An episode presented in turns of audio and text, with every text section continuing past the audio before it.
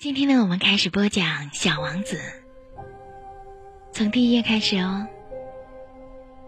作者圣埃克苏佩里，朗读 c h e r i n 老师。当我还只有六岁的时候，在一本描写原始森林的名叫《真实的故事》的书中，看到了一幅精彩的插画。画的是一条蟒蛇正在吞噬一只大野兽，叶头上就是那幅画的摹本。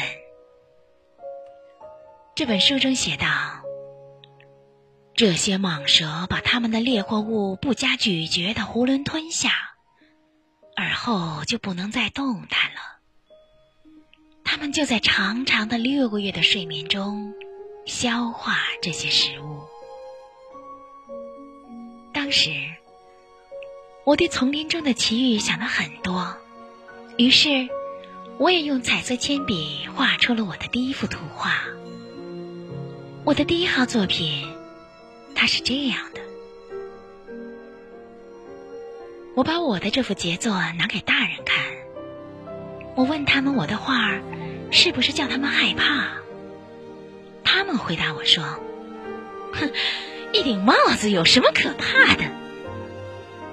我画的不是帽子，是一条巨蟒在消化着一头大象。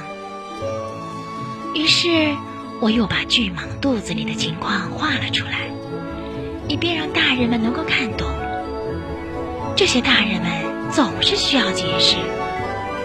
我的第二号作品是这样的：大人们劝我把这些画着开着肚皮的或闭上肚皮的蟒蛇的图画放在一边儿。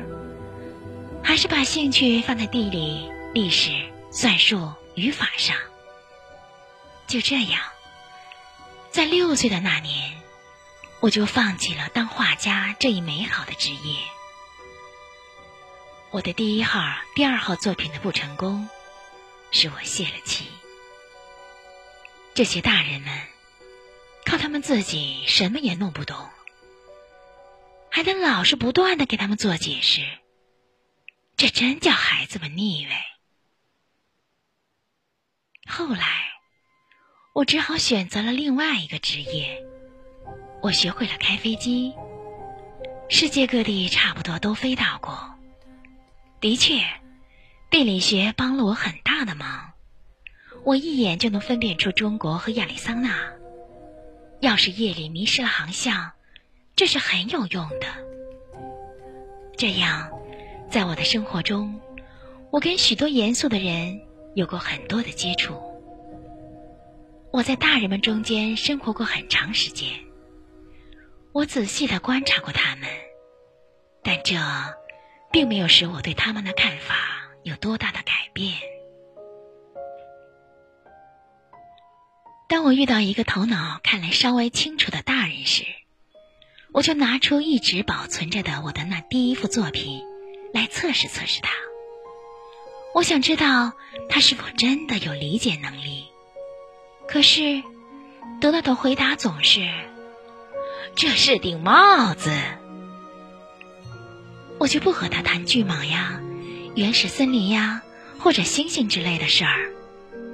我只得迁就他们的水平，和他们谈些桥牌呀、高尔夫球呀、政治呀、领带呀这些。于是，大人们就十分高兴，能认识我这样一个通情达理的人。这个故事好玩吗？还想再听吗？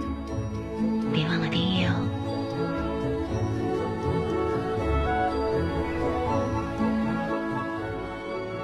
我们的微信公众号是“樱桃乐活英语”，等你来挑战哟。